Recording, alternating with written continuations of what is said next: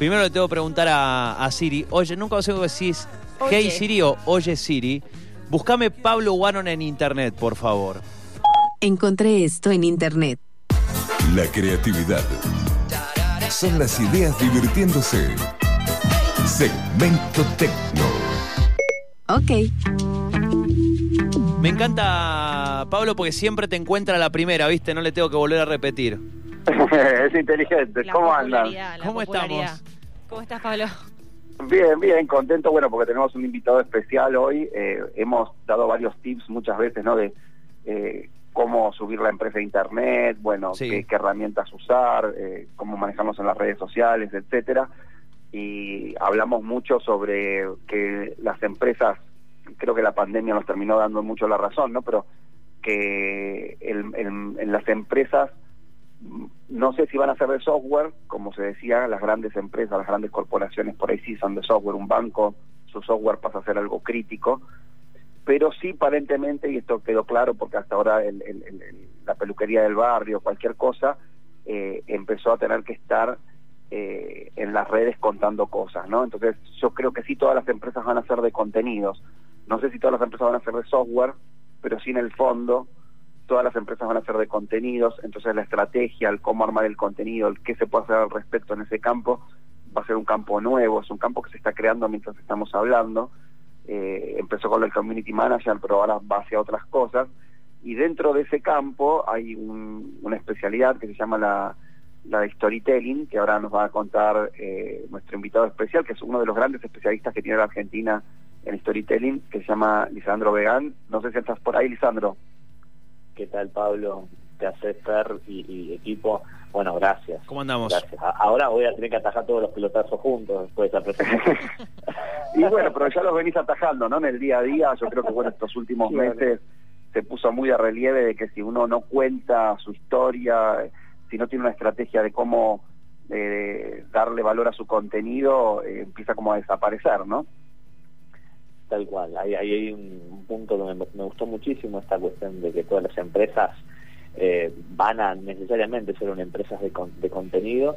Y hay una cuestión también que la pandemia nos, nos, nos, nos ayuda como a visualizar algo que tiene que ver con cómo se sale a contar, porque esto también, eh, más allá de que ahora se está, estamos viendo una nueva oleada, una reconfiguración total, un hecho de disrupción histórica que se estudia en los libros, no solo exige repensar la comunicación, sino que también eh, aquellas audiencias donde nosotros sabíamos dónde más o menos las podíamos encontrar, hoy se movieron y no solo se movieron hacia otros comportamientos y demás, sino que también hay una variable que, que particularmente a mí es algo que trato de trabajarlo de manera muy presente con, con diversas personas que formo parte de equipos de consultoría y demás, que es con audiencias doloridas y con audiencias con miedo. Y eso es algo también ah, muy interesante a trabajar, ¿no? Eh, y, y lo dejo como, un, como, un- como una pequeña dosis como para disparar la conversación eh, juntos. Eh, yo tengo una máxima que me enseñó un, un maestro narrador, Alberto Laiseca, un, un escritor ya fallecido, Sí, pero claro. muy, pero muy interesante, que él decía, flaco, partí de esta premisa, me decía. A nadie le importa un carajo lo que estés por decir, ¿no? Y ese ejercicio de humildad eh, es de decir que más allá de que pueda tener la cura de algo, o que pueda tener una buena idea, o que pueda tener un emprendimiento disruptor, es importante entender cómo se comportan las audiencias y que lo primero que hay que hacer es captar su atención. Más en tiempos de pandemia, más en tiempos de dolor social serio, eh, donde de dos argentinos uno es pobre, que no es menor. Entonces, ¿cómo se piensan los negocios? ¿Cómo se sale a comunicar? Es un desafío, pero impresionante. Sí, la verdad que bueno, es un desafío bastante grande porque bueno, también depende del tipo de clientes, de los tipos de negocios, etcétera, ¿no? Y de todo este movimiento de audiencias que hay, eh, donde bueno, captar la atención pasa a ser algo complejísimo, ¿no? Eh, entonces ahí es donde creo que las técnicas de storytelling tienen cosas para aportar. Así es.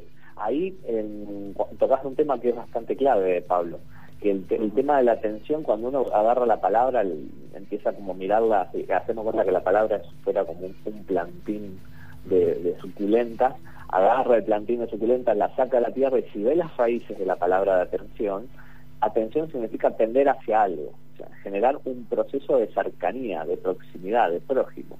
Y la atención podemos decir, y esto también es como muy, pero muy interesante para los que están pensando contenidos, para los que están posicionando eh, toda una nueva serie de servicios a nivel corporativo a nivel pyme, porque esto nos iguala a todos, más allá de las magnitudes, el contar historias, tiene que ver con cómo más allá de lo que tengo para decir, cómo más allá de lo que quiero vender o mostrar, eh, cómo, con, cómo construyo ventanas de atención, siendo que los contratos de atención en Centennials, en Millennials se estaba estipulando, Pablo yo sé que, y, yo sé que Fer también son unos súper especialistas de estos temas, pero yo hasta el último, los últimos papers que estuve viendo dando vueltas en los Millennials, si mal no recuerdo, tenían ventanas de atención, o sea que te prestaban atención durante 8 segundos y después tomaban, hacían una toma de decisión que puede ser un scroll con el celular, o sea, deslizar el dedo o tomar una decisión de compra o, de enter.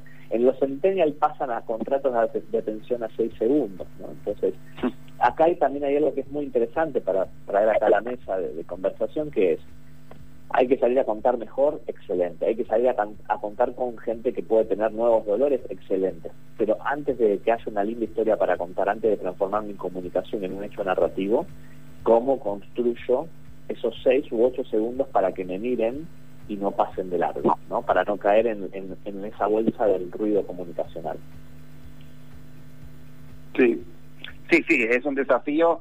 Eh, también hacerlo con un contrato de lectura que sea honesto, digamos, ¿no? Porque si no uno, bueno, con una mujer en tetas y ya está, digamos, ¿no? Pero cómo, cómo uno hace un contrato de lectura que, que invita a todo eso, eh, que pegue, que capte la atención sin caer en alguna bajeza, ¿no? Porque lo que estamos viendo eh, hasta en los medios grandes periodísticos y todos es que, bueno, en, la dictadura está el clic, que le llamo yo esa, esa, esa, esa carrera por tener muchos clics, porque los medios terminan monetizando los clics, hace que, bueno, el contrato de lectura se haya roto, ¿no? O sea, directamente me ponen un título medio engañoso, después la nota es media aburrida, eh, pero bueno, el, el, el, título engañoso es el que me hizo hacer el clic, ¿no?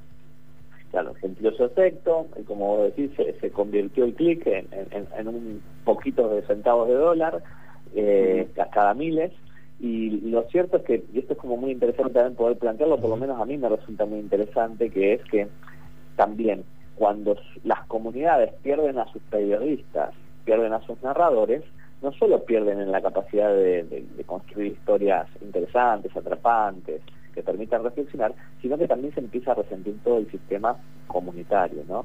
Eh, vaciar de narradores a las comunidades eh, es algo bastante complicado, eh, más cuando se necesita de un entramado social más solidario, más unido en estos tiempos. Entonces, ahí es donde al, no, no pasar en la clase política, al no pasar tampoco en, en la clase periodista, de periodistas y demás, se le empieza a pedir a las marcas, se le empieza a pedir a las corporaciones, se le empieza a preguntar qué hace Nike, de qué lado del mostrador se pone cuando eh, Kaepernick, un jugador de la NFL, se pone de rodillas ante eh, cuando suena el himno estadounidense en, uno de los juegos de, fútbol americano, ¿no? Para, obviamente, para, para protestar sobre, ya hace un par de años atrás, sobre cómo policías blancos mataban a a, personas afroamericanas, ¿no? De manera totalmente brutal. Entonces, a partir de ahí eso me parece interesante, ¿no? No narra el periodista, no narran los comunicadores, no narran los, los, grandes sistemas que tienen que estar cerca de la comunidad, las personas inevitablemente van hacia las marcas, van hacia las empresas para que les den una serie de valores que seguir. Y ahí es donde el storytelling, desde la parte mucho más comercial, corporativa, empieza a tener como un, resurgir, ¿no? Y, es una época muy interesante porque eh, se pasa del eslogan como palabra muerta a una serie de valores. Si tuviéramos que definir narrativa, su storytelling, eh, que para los que nos están escuchando, y es la primera vez a lo mejor que escuchan esta palabra, storytelling tiene que ver con, si la partimos a la mitad de la palabra, es historia, es historia, suena, telling es contar, ¿no? Eh, contando historias es esta cuestión que acompaña al ser humano desde que prendió el primer fuego, ¿no? ¿no? No es algo que es relativamente nuevo, no lo inventó Obama, no lo inventó Trump, no lo inventó ni siquiera el peronismo, que ha sido uno de los grandes, han tenido un gran narrador, el peronismo que a, día de hoy setean valores de millones de personas en la Argentina, es, ese fundamento, eh, reitero para redondear, al no tenerlos en nuestros servidores públicos, los políticos, al no tenerlo en el periodismo, que ayuda a las comunidades a avanzar, al no tenerlo inclusive en la, en la, cúpula docente, porque realmente a los docentes les cuesta muchísimo, no, se pueden capacitar como narradores, esa demanda, lejos de agotarse, termina eh, buscándose en los lugares de consumo. ¿no? Eh, Ahora, esta cuestión de, Lisandro, cuando... compro, te voto. Sí. Escucho. Cuando, cuando justamente la atención se mueve hacia las marcas algo que hablábamos también con, con, otras personas tenía que ver con esa presión también de las marcas de decir, bueno, me están mirando, tengo que decir algo. Eh, y muchas veces en ese tengo que decir algo se dijo lo que no tenía que decirse, ¿no? O no había un equipo tal vez con todo el, decir, bueno, para, no digamos por decir. Claro, no digamos por decir, a ver, ¿qué vamos a decir? ¿Para qué vamos a decir? ¿Qué podemos decir nosotros que sume algo? Claro, eh, me un tema que me, me, me, río ya cuando lo planteaste porque es, es a ver, yo, tiro primero la bomba y después la, la redondeo. Ah, eh, el nivel de precariedad que hay de lo que yo llamo una inteligencia narrativa. Hablo de una inteligencia narrativa de la capacidad de comunicar sin intoxicar con datos. Hablo de inteligencia narrativa cuando se, tiene un mensaje a dar y se trabaja con imágenes y valores claros para que puedan ser fácilmente eh, adoptados por una audiencia. Bueno, eso en, la gran mayoría de los casos no existe, por eso se, se, busca tanto estos servicios de, storytelling, de narrativas, de consultoría en estos temas, eh, pero ese nivel de decir, tengo la oportunidad de salir a contar, tengo que hacerlo a como de lugar, trae una mala praxis muy grande, ¿no? Eh, a la que estamos ya acostumbrados y parece que, tenemos como hasta anticuerpos en esto. Desde los vuelos espaciales que decía un expresidente que tuvimos para acá, eh, pasando por mil y, un, mil y un casos, nos acostumbramos a que nos cuenten mal, que nos comuniquen mal, que nos pidan eh, matrimonio mal, malas propuestas de matrimonio. Eh, Ford Will, un, escritor argentino también fallecido, eh, decía algo muy interesante, que se necesitan poetas malos, y disculpen la hora y la palabra, pero es así el arte de Will y se necesitan poetas de mierda que escriban poemas de mierda. Y bueno, esta cuestión de la falta de, narradores, la falta de mirar narrativamente a las audiencias, hace que esto que decís, Fernando, de decir, che, tenemos que tener a contar y están desnudos de herramientas para salir a narrar, ¿no? Entonces ahí hay un, problema bastante serio porque se invierten fangotes de, de dineros que se van por una canaleta porque se cuentan historias bonitas que no les importa absolutamente a nadie.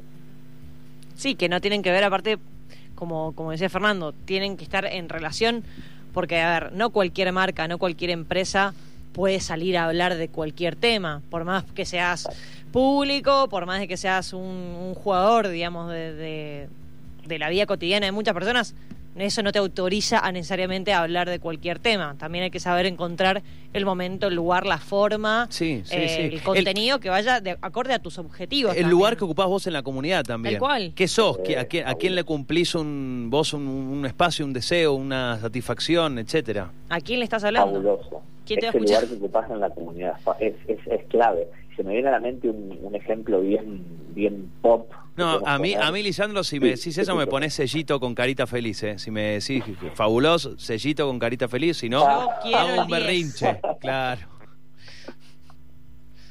¿Cómo es? Eh, un, ejemplo eh, para poder, me gustó esta cuestión, ¿no? De encontrar como ese espacio. Eh, salió hace un par de años atrás, seguro Pablo lo, recordará porque es, una persona con la que hemos charlado permanentemente sobre estos temas y, nos debemos escribir sobre estos temas a Pablo, así que lo estoy comprometiendo en vivo. Eh, en Pepsi, una, una espero de última, espero que no falte en el chivo, pero esta bebida azucarada de color negro, la, segunda en el mercado, eh, sacó un spot en donde había una, una mancha por los, por los derechos afroamericanos, esto hace varios años atrás, y una modelo que estaba haciendo como una sesión de fotos que no recuerdo ahora, pero era una modelo muy, como si dijera Giselle Branchen o algo así, muy top de ese momento norteamericana. Eh, va por, la, por el medio de la propuesta con una latita de esta bebida azucarada, se para frente al cordón policial, le, le, le toca lo que se llama la, el- el- la cabeza de tortuga del, del, del policía, estos cascos con, con, con, con esos acetatos, se lo Sí. levanta y le convida una Pepsi, todos felices y demás. Acto seguido, eso se estrenó en un prime time de las 10 de la noche en los Estados Unidos. A, la- a los 25 minutos, media hora, estaba tuiteando, creo que era la hija de Martin Luther King, diciendo, ¿desde qué lugar venís a hablar Pepsi vos desde una lucha tan, tan, tan pura, tan llena de sangre, de sangre en la calle y, y estupidizándola sin tener lo que le dicen los americanos, un track record? ¿Qué es esto? Lo que dijeron acá ustedes, ¿desde qué lugar de la comunidad venís a hablar? ¿Qué pasó con eso? Se convirtió en un boicot muy fuerte, un- un- una movida de prensa negativa muy alta, de percepción negativa, tuvieron que todo lo que se habían pautado millonariamente retirarlo, perdieron no solo mucha guita, sino a nivel de imagen también un costo altísimo. Por eso lo traigo a colación de esto que mencionaban, ¿no? Ojo con salir a contar historias lindas, eh, si tu historial de, de manifestaciones públicas, de comunicaciones públicas, no te avala, porque persigue ese principio universal.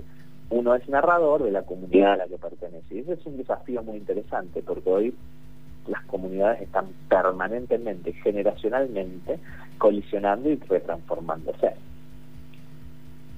Pablo, ahí te comprometieron en vivo para escribir, así que no sé si le vas a poder escapar. sí, bueno, al- algo vamos a hacer, estamos charlando mucho.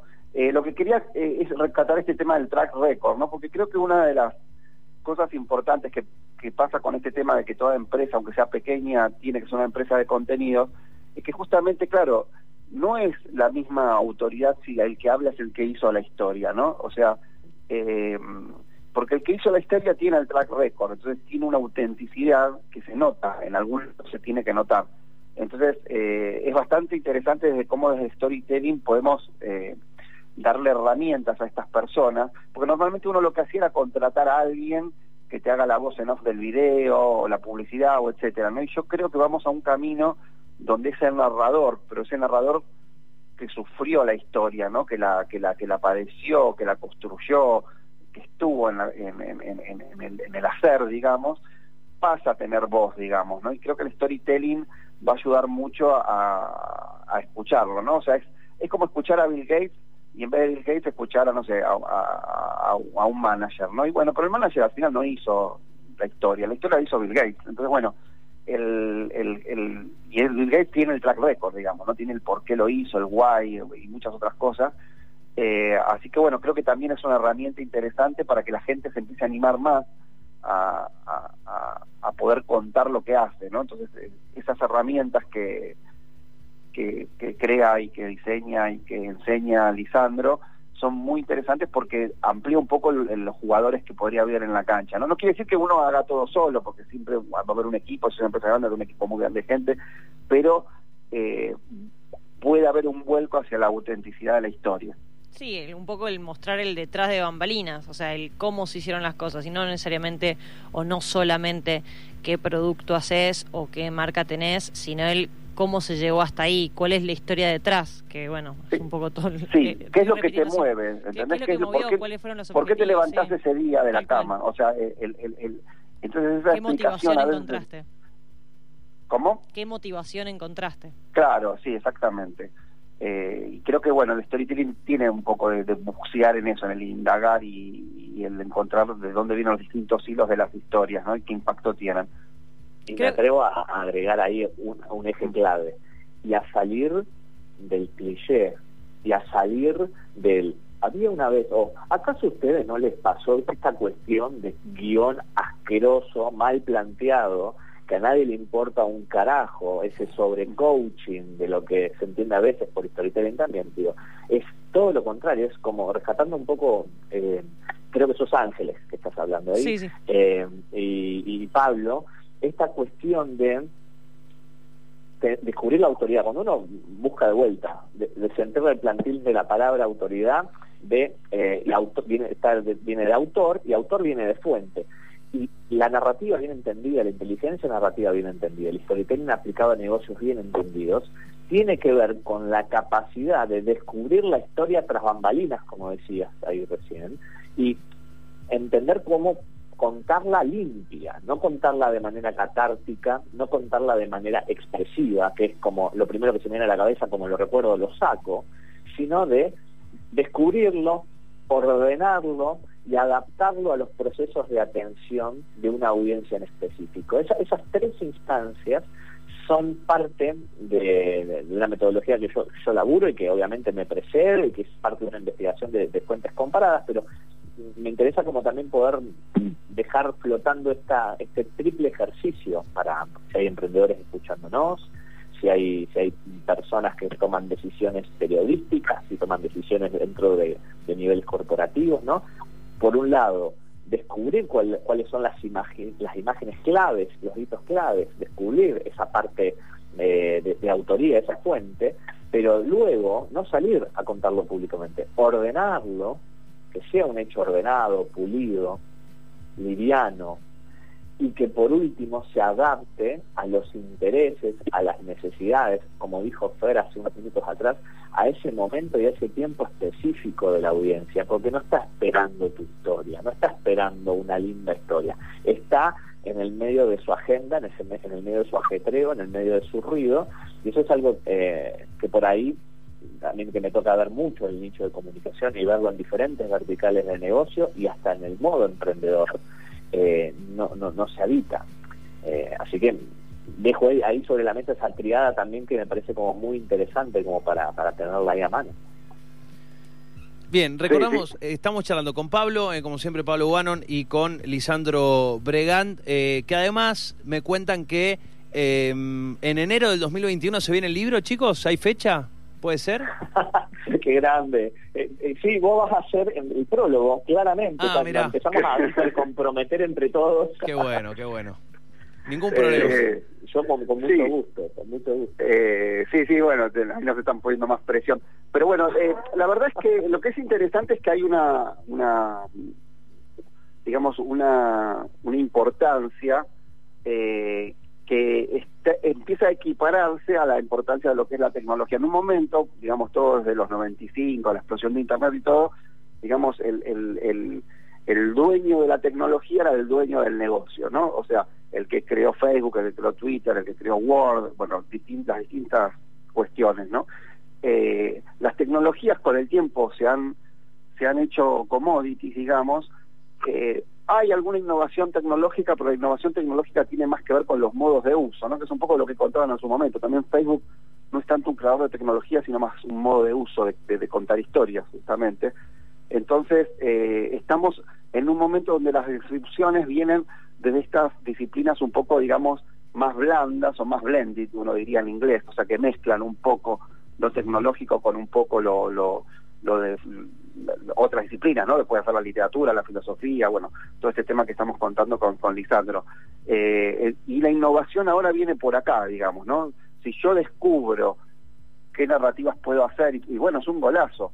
Después esas narrativas las paso a, las, a, las, redes sociales, o, en mi sitio web, o en newsletter, inclusive un, un antiguo newsletter de email marketing puede tener, terminar dando resultados, hasta, hasta cosas que ya tienen más de 20 años de uso, ¿no? Eh, entonces yo noto que vamos ahora a un, a, un, a un nivel de creatividad dentro de estas disciplinas más líquidas, digamos, más que mezclan cosas, eh, que son bastante interesantes, ¿no? Entonces, eh, por eso quería traerlo a Lisandro, porque bueno, él está, él está en el día a día de esto, ¿no? O sea, no, no solamente un teórico del tema, sino que él está realmente metiéndose en las empresas de distinto, aparte, no es que está en un en un rubro específico de empresas y nada más. Ya ha tenido clientes en distintas cosas, así que bueno, también me gustaría que cuentes un poco eso, ¿no? Entonces, eh, se va generando toda una experiencia y a partir de ahí se van descubriendo nuevas cosas, ¿no? Y yo creo que todo ese tip, todo ese, por eso para las empresas sí va a ser importante porque eh, ya no es como pones el Word en tu empresa, sino es como contás tu historia y, bueno, son disciplinas nuevas, ¿no? Que, están apareciendo. Muy interesante, Pablo, esto que decís. Tomo un poco la, la posta eh, y voy a contar un poquito esto por dónde ando, eh, de pasar de dueño de la tecnología del dueño del negocio, y acá me, temo, me, apuro a decir dueño de la atención, hoy es el dueño del negocio. Eh, y cuando hablamos dueños de la atención, pensamos en Netflix, pensamos en HBO, pensamos en las diferentes plataformas que generan, que buscan narrativa para que vos permanezcas tiempo, ¿no? Narrativas de inmersión. Y, y, un poco lo que estamos buscando, y también lo comparto porque puede ser también muy inspirador para, para otros comunicadores o para pensarlo cada uno desde su vertical de, de trabajo, actualmente me dedico a asesorar verticales de negocios que van desde Venture Capital, fondos de inversión, trabajar con científicos, trabajar con gente del agro, comunicación política. Yo siempre digo que yo tengo la, la, oportunidad, eh, la linda bendición de trabajar con gente que es muy nerd, que es muy buena en lo que hace, que es muy buena en lo que hace, y de tan buena en lo que hace, se encierra genera jerga, genera palabras encriptadas que después cuando tiene que salir a contarlas se le complica mucho porque perdió el termómetro social. Entonces, ese es un, ese es una gran, ese es un gran clave, una gran clave para saber si uno narrativamente puede estar eh, medio, medio mal rumbeado o no. ¿Cuál sería la clave? Che, te gusta algo mucho, te metes cada vez más, te, te, te, encriptás cada vez más, hablas cada vez más en inglés o con una terminología técnica, bueno, es muy posible que te cueste salir a contarle a la sociedad porque la noticia del, de, los, de los 90 para acá, pero del, del 2018 sí o sí para acá, es que Latinoamérica es el territorio del planeta, medido por barómetros que miden confiabilidad, es el territorio en el planeta más desconfiado del mundo. ¿Y qué significa esto? Que el lazo de confiabilidad, que es cuando Fernando habla, o cuando Lisandro habla, o cuando Pablo habla, eh, lo primero que hace un latino es decir, no le creo, está queriendo vender algo y no lo estoy sabiendo dar, ¿no? Ese lazo de, de, de, rotura de confianza es crítico porque tenemos de un lado un científico que tiene una solución para salvar eh, mil millones de vidas que tienen problemas a lo mejor específicamente con sí.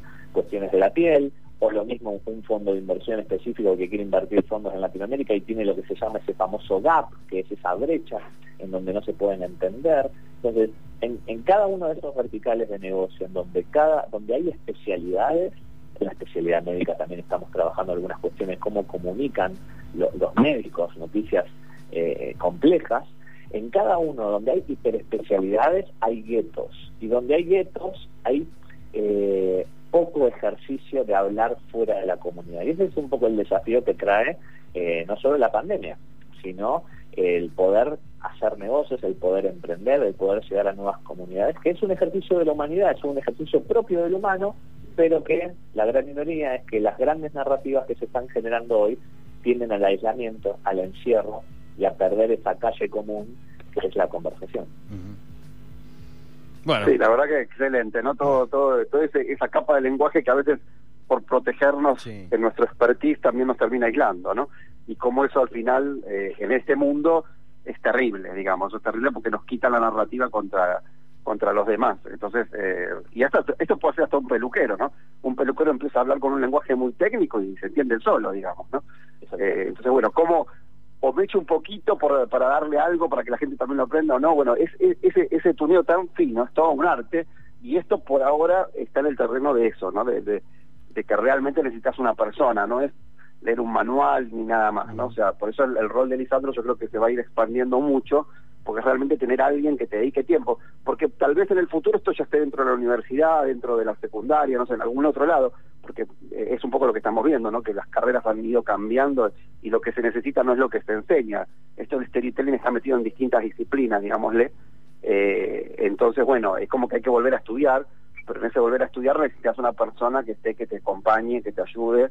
Eh, por eso, bueno, lo quería estar analizando, porque no hay tanta gente que, que, que, esté con la experiencia de algo de una de las profesiones del futuro, que claramente es esta. Sí, tal cual, tal cual. Eh, bueno, le, primero agradecerle a, a, Lisandro, por supuesto, a vos, eh, Pablo, por, por cada martes, con en este caso, bueno, con, con la palabra de, de, Lisandro Bregán. Los invitamos, si se quedaron con ganas de seguir escuchando a Lisandro, Lisandro Bregant en las redes, tanto en Instagram como en Twitter, eh, y bueno, ahí se pueden poner en contacto con, eh, con él. Y agradecerles, chicos, es espectacular, me encanta, me encanta poder ir madurando estas charlas y esto que decís, Pablo, de de entender, así como se habla de la programación hoy, como aprender eh, a sumar y a restar en la escuela y eh, aprender a tener ya hay nuevos conocimientos básicos. Bueno, definitivamente el de saber cómo, qué contar, cómo contar y poder divulgar desde nuestro espacio de conocimiento es algo que definitivamente tendrá que tener foco para ponerse como prioridad en eh, parte de los contenidos ¿no? de, de- de la educación hoy. ¿eh? Así que Sí. espectacular. Bueno, muchísimas gracias. Lisandro y bueno, espero Ah. que en otro programa sigamos charlando. Un abrazo muy grande. ¿eh? Bueno, muchas, Muchas gracias, gracias. a ustedes, Fernando, Pablo, por la invitación. Y bueno, eh, paso un último microchivo también. Dale. Para aquellos que les interese este tema, eh, tengo un taller online para emprendedores que se llama Estable Taller en Instagram. Así que pueden chusmear ahí. Muy bien. no, en mis redes, ahí estoy hablando un poco de estos temas. Muchísimas Genial. gracias por este espacio que la verdad lo disfruté mucho. Buenísimo, me alegro. Abrazo para los dos. Un abrazo. Gracias. Chau, chau. Chau, chau. ¿eh? Bueno, allí la palabra de Pablo Guanon y de Lisandro Bregant. Pablo Guanon, Lisandro Bregant, eh, estable taller.